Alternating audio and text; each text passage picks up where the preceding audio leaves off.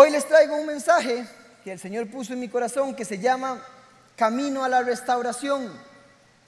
Camino a la Restauración. ¿Por qué quiero hablar de la restauración? Porque ¿cuántos de ustedes creen que están siendo restaurados?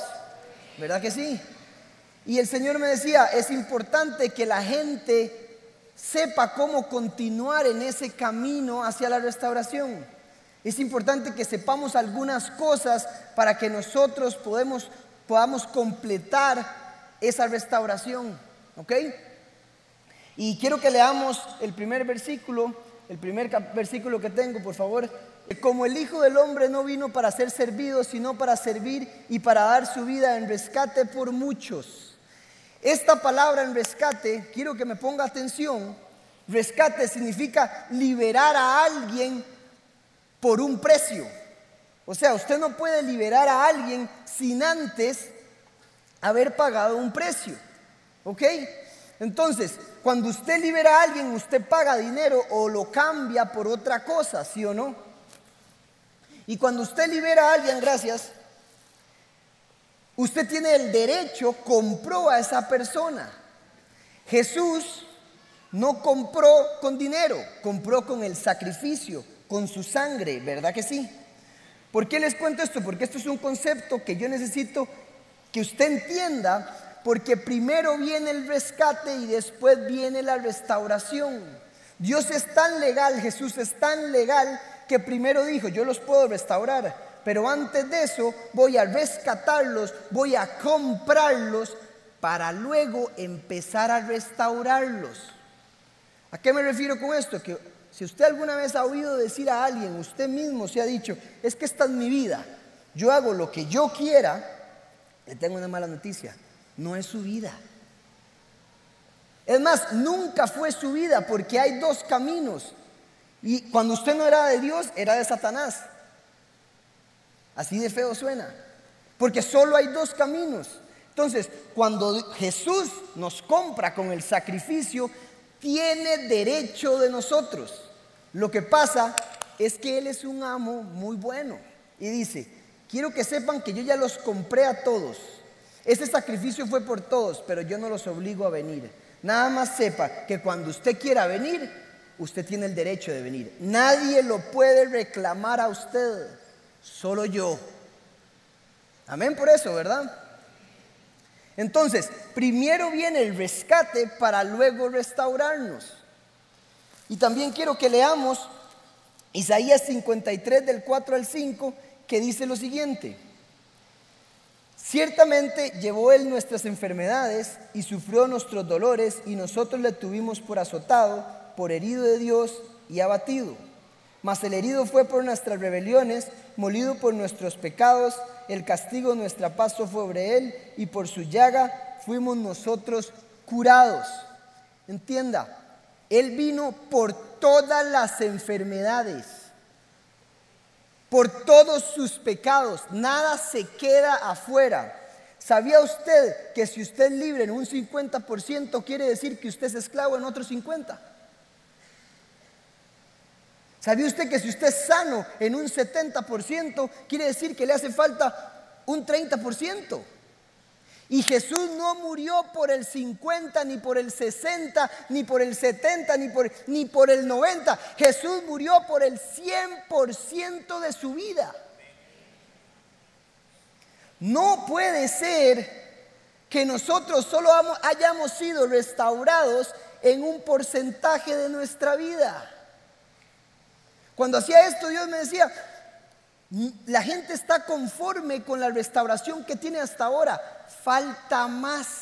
La idea es acercarnos más hacia el 100.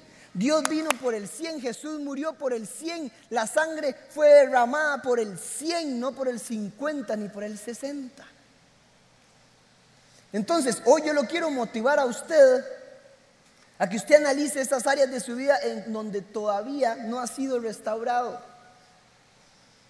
No importa cuál haya sido su vida pasada, no importa cuántos pecados, cuántos errores haya cometido, nada se sale de lo que Dios hizo, de lo que Jesús hizo. Bien, Entonces, esta enseñanza, camino a la restauración, quiero llevarlos por una historia y vamos a ver algunos elementos que nos van a permitir continuar en ese camino a la restauración. Y vamos a ir entonces a Juan capítulo 5, del 1 al 16. Vamos a leer esta historia, no se pierda, no se duerma, sino aplaudo para que no se duerma. Dice lo siguiente, después de estas cosas, había una fiesta de los judíos y subió Jesús a Jerusalén y hay en Jerusalén cerca de la puerta de las ovejas un estanque llamado en hebreo Betesda, el cual tiene cinco pórticos. Versículo 3, en estos yacía una multitud de enfermos, ciegos, cojos, paralíticos que esperaban el movimiento del agua. Porque un ángel descendía de tiempo en tiempo al estanque y agitaba el agua y el que primero descendía al estanque después del movimiento del agua quedaba sano de cualquier enfermedad que tuviese. 5. Y allí había un hombre que hacía 38 años que estaba enfermo. Cuando Jesús lo vio acostado y supo que llevaba ya mucho tiempo así, le dijo, ¿quieres ser sano? Señor, le respondió el enfermo, no tengo quien me meta en el estanque cuando se agita el agua y entre tanto que yo voy, otro desciende antes que yo. Jesús le dijo, levántate, toma tu lecho y anda. Y al instante aquel hombre fue sanado y tomó su lecho y anduvo. Y era día de reposo aquel día. Entonces los judíos dijeron a aquel que había sido sanado, es día de reposo, no te es lícito llevar tu lecho. Él le respondió, el que me sanó, él mismo me dijo, toma tu lecho y anda. Versículo 12, entonces le preguntaron, ¿quién es el que te dijo, toma tu lecho y anda? Y el que había sido sanado no sabía quién fuese porque Jesús se había apartado de la gente que estaba en aquel lugar. 14, después le halló Jesús en el templo y le dijo, mira, has sido sano, no peques más, para que no te venga alguna cosa peor. El hombre se fue y dio aviso a los judíos que Jesús era el que le había sanado. Y por esta causa los judíos perseguían a Jesús y procuraban matarle porque hacía estas cosas en el día de reposo. Lo, lo querían matar porque sanó a alguien. Vean lo que es la religiosidad, ¿verdad? Pero interesante esta historia porque estudiando este, esta historia Parece que entre el versículo 4 o el versículo 3 ya no existe en las versiones nuevas donde dice que el ángel movía el agua. Está en otras versiones ya no existe porque realmente la traducción no estaba bien. Nadie sabía quién realmente movía el agua. Y les quiero contar esto porque también hay escritos y libros que dicen que eso empezó a suceder desde que nació Jesús. Qué casualidad. Ah, ¿quién era el que andaba por la ciudad? Jesús. Y estos milagros también están escritos y dicen que era durante las fiestas judías. Entonces yo me pongo a pensar, no sé, una vez el pastor dio una enseñanza que decía, qué interesante haber visto a Jesús de niño o a Jesús de joven, el hombre superpoderoso, que nadie sabía por qué era tan poderoso, pero pero era el superpoderoso.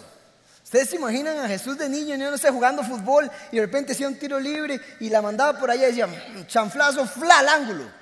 Y todo el mundo, ¿qué pasó? Mike, qué chanfle. O si iban andando en bicicleta, yo no sé, se caían y alguien se quebraba. ¡Ey! Se quebró y Jesús se iba acercando por ahí y de repente, vean allá, ¡fum! Se sanó. Todo el mundo, no está tan grave, ya no está tan grave. No sé. Y me pregunto si en esas fiestas a Jesús, que sabía que era hijo de Dios, era superpoderoso, decía como, qué ganas de sanar. Y Dios arriba, no es tu momento todavía, espérese. Entonces muchos de esas historias dicen que era Jesús el que movía el agua. Eso no lo dice la Biblia. Lo estamos diciendo para poner un poco de humor y puede ser. quién sabe si Jesús pasaba y decía, qué ganas de sanar hoy? Pero como todavía no puedo, se acercaba al estanque y hacía... Movía el agua, fray, se escuchaba. Aleluya, sané. Puede ser que era Jesús. Y, la mamá María le decía, Jesús, que le he dicho que no se vaya ese estanque, que seguro se va a ahogar. Y decía, tranquila mamá, si me ahogo resucito solo. No sé, puede ser que era Jesús. Esto es para ponerle un poco de historia a los que les gusta la historia y un poco de humor. Aquí tenemos para todos eso, ¿ok? Pero quiero también enfocarme en la pregunta que hace Jesús. ¿No les parece esa pregunta que siempre hace Jesús y es, ¿quieres ser sano? Como, siempre hace la misma pregunta. ¿Por qué hace la misma pregunta? Jesús, eso no se pregunta. ¿Quieres ser sano? Obvio. Y Luego entendí por qué es que Jesús hace esta pregunta y le voy a decir por qué. Porque en la restauración, esto es lo primero que usted tiene que saber, se hace en conjunto con Dios. La restauración se hace en conjunto con Dios. Llegaba el ángel o Jesús, movía el agua, esa es la parte de Dios, y alguien tenía que hacer la acción de ir a meterse, esa es la parte del hombre. Jesús le dice, ¿quieres ser sano? Levanta tu lecho, y levanta y toma tu camilla y camina. Esa es la parte de Dios y la parte del hombre es levantarse y caminar. Dios hace lo sobrenatural, nosotros hacemos lo natural. En el camino a la restauración hay una parte que nos corresponde a nosotros siempre. Por eso Dios siempre hace esa pregunta y Jesús siempre le pregunta, ¿quieres ser sano? ¿Qué quieres? Y el otro ciego, ¿qué quieres que haga por ti? Porque tenemos que tener parte en la restauración. Ahora, me parece también muy interesante la respuesta que le da este hombre a Jesús. Y le dice, Ah, es que vieras que, de como nadie me ayuda y cuando se mueve el agua y después yo no puedo llegar abajo y excusas. Ahora resulta que la culpa es de la otra gente que no lo ayuda. A veces no cooperamos en el camino a la restauración porque le echamos la culpa a los demás siempre. A veces Siempre le estamos echando la culpa a la esposa, no, a mi matrimonio, pero es que ella es imposible. Pero es que él es imposible. Ahora resulta que su situación es la excepción al poder de Dios. vean, he recibido gente y me dice, mi situación financiera, no, yo sé que Dios restaura, pero es que mi situación es imposible. Ahora, Jesús murió por todo, o sea, ya todo está a la orden ya Él dio la orden. No, yo sé que Dios ha restaurado matrimonios, pero es que mi matrimonio es imposible. O sea, ya está, ¿sí o no? Ponemos excusas y excusas y excusas. Es que el Señor me restaura, pero es que mis amigos siempre no me ayudan. Entonces, y muchas veces le echamos la culpa a Dios porque decimos, ah, no, es que la forma en que sana a Dios no es la que me sirve a mí. Porque como Él mueve el agua y Dios a la par le está diciendo, el mismo Dios, quiere ser sano? Yo mismo que muevo el agua, te estoy diciendo de otra forma que te quiero sanar. Por religiosos nos acostumbramos a una forma de sanar. No podemos echarle la culpa a los demás. Y quiero decirle una cosa. Usted es 100% responsable de su destino, nadie más. Es que usted no conoce mi situación. Yo no conozco su situación, pero conozco a Jesús y Él todo lo puede.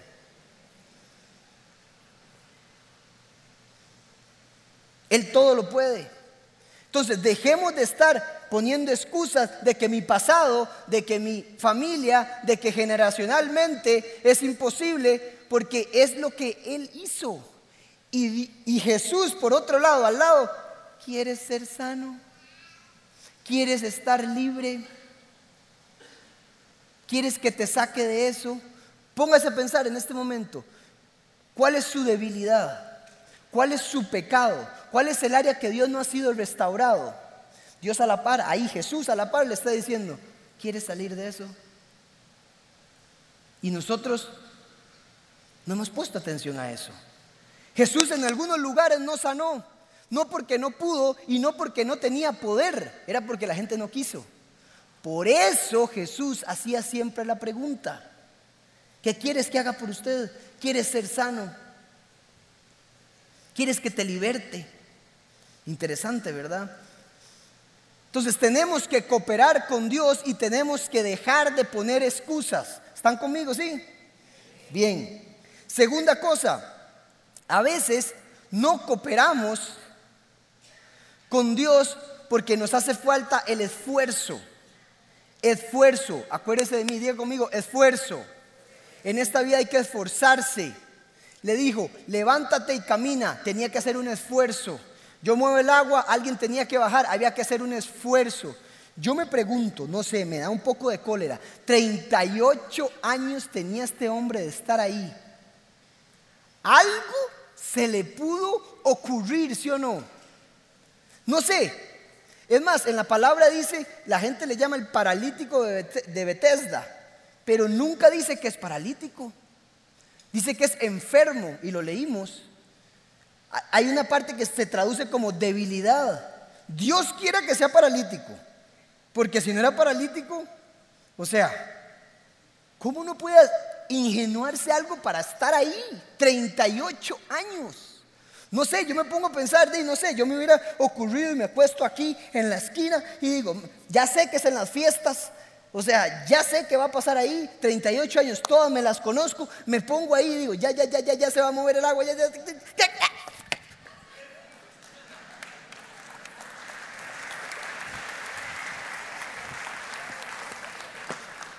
Se asustaron, ¿verdad? Me pregunto cómo se habrá visto eso. No es cierto.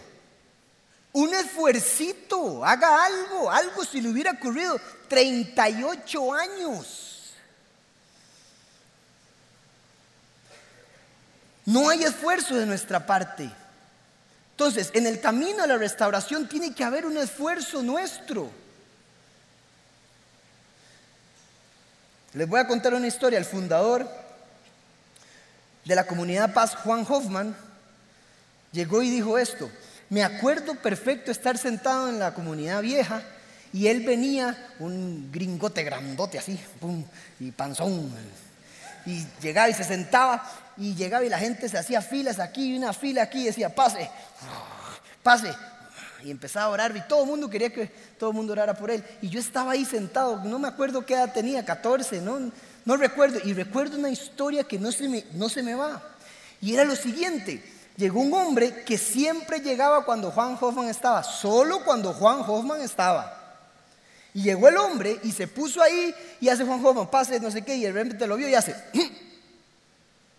¿usted otra vez? ¿Usted otra vez? Y el hombre.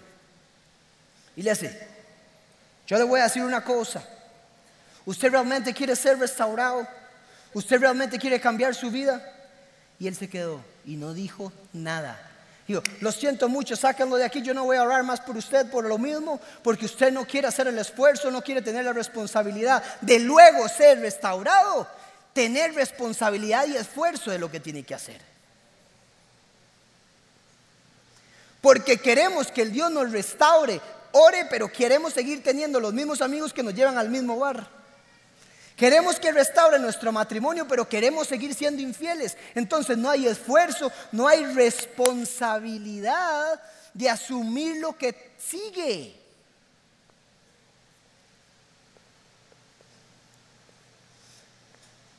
Queremos que Dios nos lleve a otro nivel en la parte económica.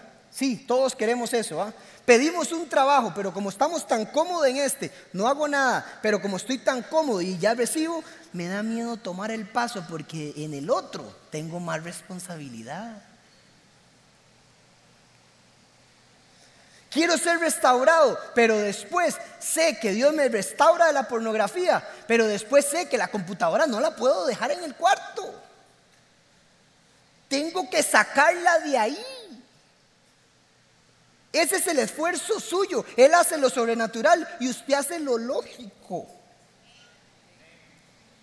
Entonces vuelvo a caer, vuelvo a caer, vuelvo a caer.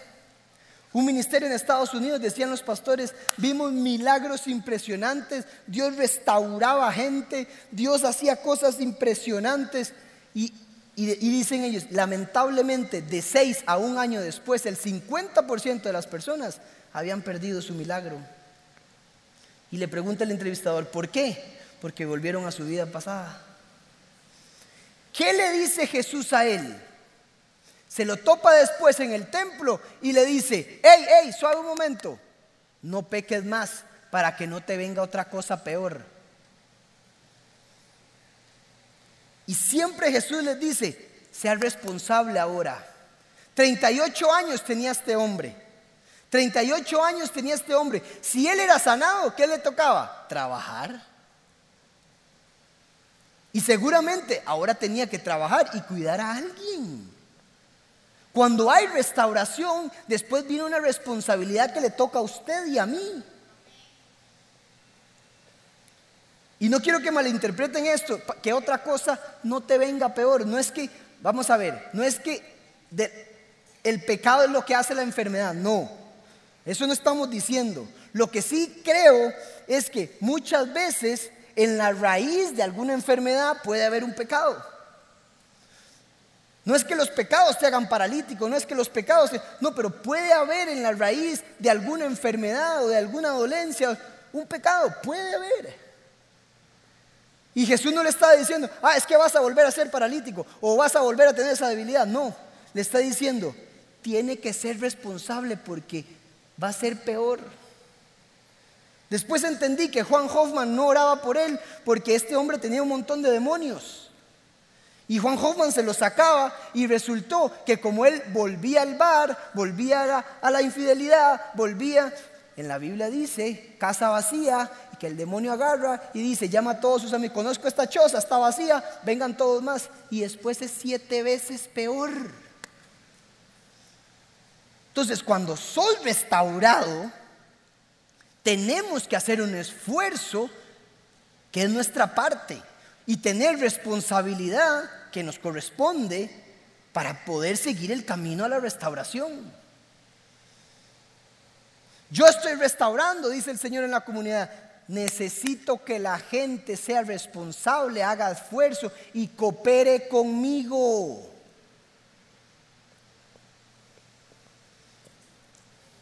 Hola, ¿están ahí? Amén. Eh, aleluya. Aleluya, aleluya.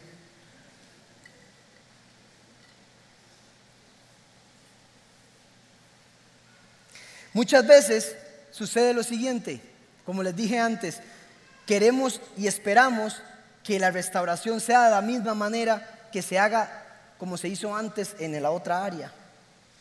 Este hombre no se estaba fijando que Dios le estaba dando una respuesta por otro lado, no por el estanque. Dejemos de ser tan religiosos. Dejemos la religiosidad. Este hombre, la misma historia de Juan Hoffman, viene porque solo Juan Hoffman le saca a los demonios. Mentira. Había otros lugares donde él podía ir, había otras personas que podían orar por él para que le ayudaran a restaurar. ¿Sí o no? Segundo punto también. La restauración es un estilo de vida. Escuche esto, es un estilo de vida. La restauración no es un evento, es algo que es poco a poco, es un estilo de vida. Dios, Jesús, no hizo el sacrificio para hacernos sentir bien por un rato. Jesús hizo el sacrificio para que usted cambie su vida por completo. No es para que usted se sienta diferente una hora. Es para que usted transforme su vida de por vida. Yo hoy quiero que usted empiece a pensar cuál es ese pecado que no ha podido dejar. Vean, y perdón por, por insistir en esto, estoy harto de la pornografía. Harto. ¿Cómo es posible que el 98% de, las, de los hombres ven pornografía? ¿Cómo es posible? ¿Cómo es posible que los jóvenes tengamos tanto eso metido, aún siendo cristianos? Ya son pecados que ni siquiera somos sensibles al pecado. ¿Cómo es posible que no podamos ser restaurados al 100% en esa área? Les voy a confesar, todos hemos visto pornografía. Yo he visto pornografía cuando era joven. Y no me da miedo decirlo. Pero una vez el Señor me dijo, ¿cómo es posible que usted solo en algunas áreas quiere ser restaurado? Quiere, porque Él ya me está preguntando. Vean, como un militar, como un militar, yo no fui adicto, esos videillos que uno ve, pero como un militar salí de eso y empezó una revolución en Casona, en los jóvenes, de jóvenes restaurados, cientos de jóvenes restaurados. Porque la última cosa que le quiero decir es que cuando usted es restaurado, usted es restaurado para que los demás también sean restaurados.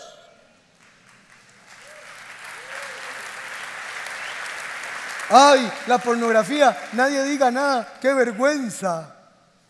Pecado que tiene Satanás ahí metido y dice, no quiero que se hable de esto.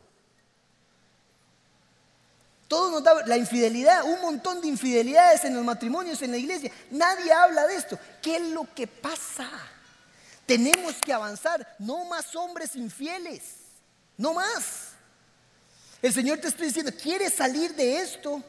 Tienes que salir de esto. Si se puede amar a una mujer, si se puede estar con una sola mujer. Y lo digo yo y soy fiel testigo de eso. Soy 100% libre de la pornografía, fui 100% libre del sexo fuera del matrimonio porque fui como un militar y lo pude lograr. Sí se puede.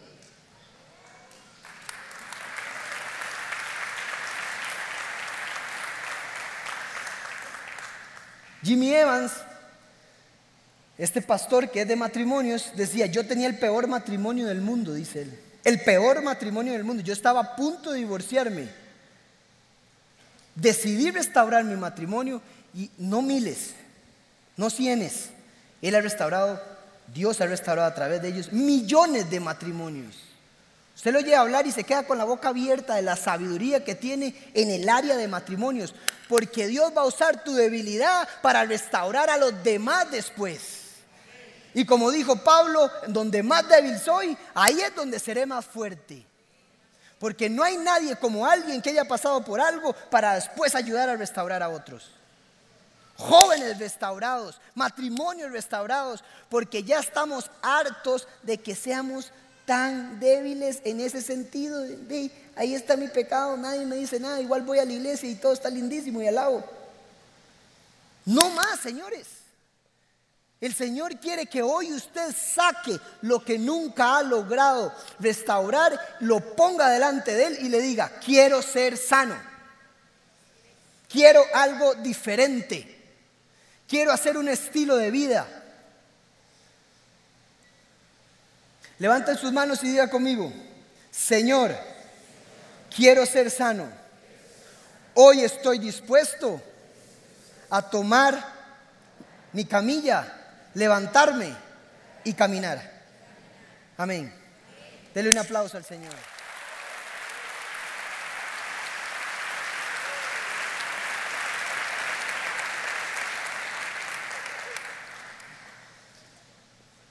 ¿Están dispuestos hoy a restaurar su vida?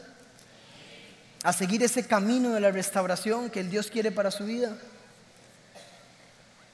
Piense un minuto ahí. ¿Cuál es esa área de su vida que no ha sido restaurada? Y si no se le ocurre nada, pregúntele a la esposa. Ahí sí va a tener una lista, ¿verdad? Piense un minuto. Por favor, hágalo. ¿Qué no le ha entregado el Señor?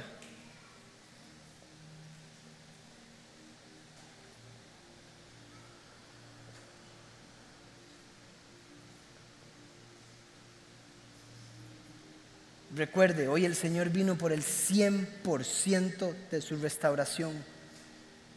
No el 70, no el 60, no el 50. ¿Qué no ha entregado usted?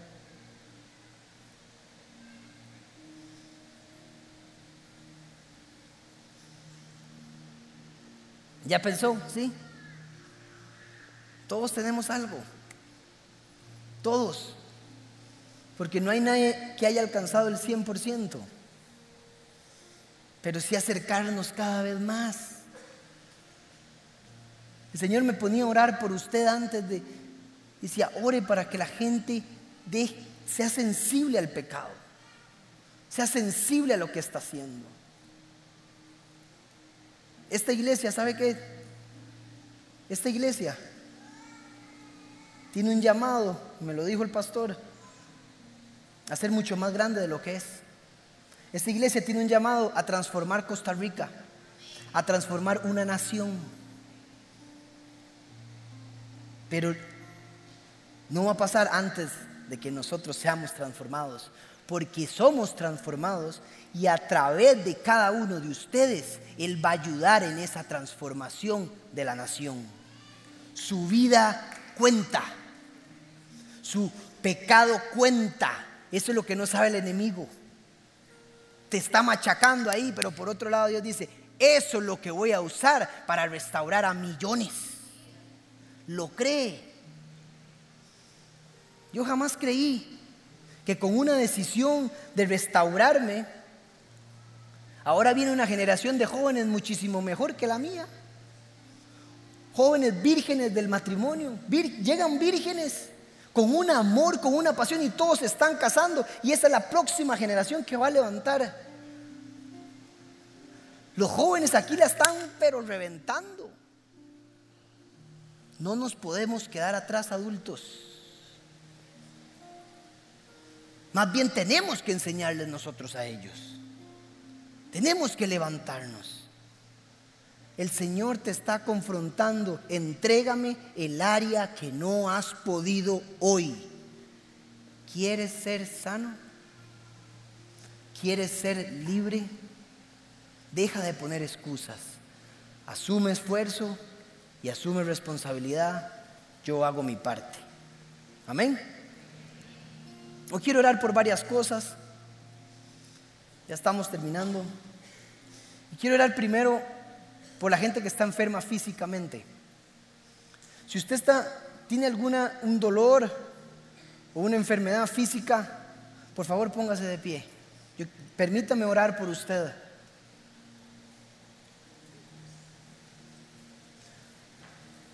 Recuerde, tal vez usted no se imaginó que esta era la forma en que Dios lo iba a sanar. Tal vez usted está esperando que llegue el pastor de pastores para orar por usted. Pero a la par suya está Jesús diciendo, sáneme. ¿Quieres ser sano? ¿Quieres ser sano? Dígale, quiero ser sano. Tal vez hoy sea el día en que usted se le va a quitar el dolor de espalda, el problema de las rodillas. No sé. Sea cual sea el dolor, póngase de pie. Quiero orar por usted que esta oración es poderosa. Y el Señor me mandó a hacerla. Y dice, Padre, en el nombre de Jesús, en el nombre de Jesús, yo te pido a tu espíritu, al poder de la sanidad de tu espíritu que fluya en cada una de las personas que se puso de pie ahora, en el nombre de Jesús. Todo hueso, toda articulación, todo ligamento, Señor, todo lo que falta en el cuerpo, en el nombre de Jesús, tú empiezas a restaurarlo, tú empiezas a poner el poder que tú has traído sobre nosotros.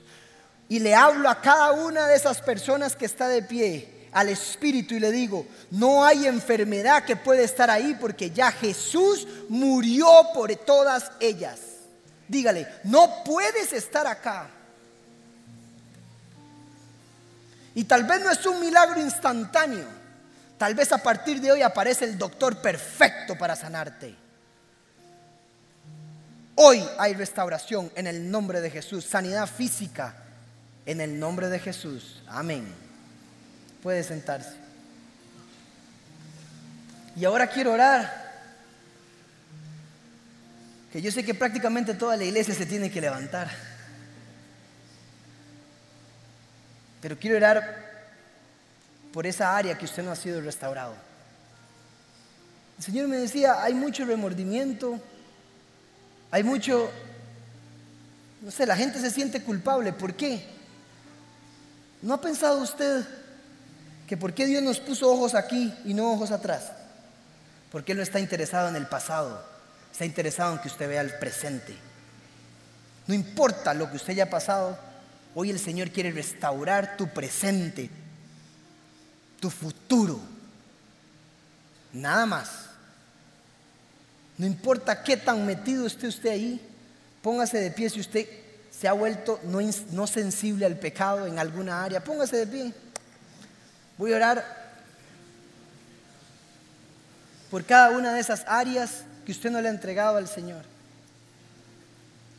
Y hoy va a haber un fuego, una semillita que tenga ganas de seguir adelante y de decir, hoy salgo de esto. Amén. Esperamos que esta enseñanza haya sido de gran bendición para tu vida. Si te gustó este mensaje, puedes suscribirte a nuestro canal y también seguirnos en redes sociales. Nos vemos en la Comu.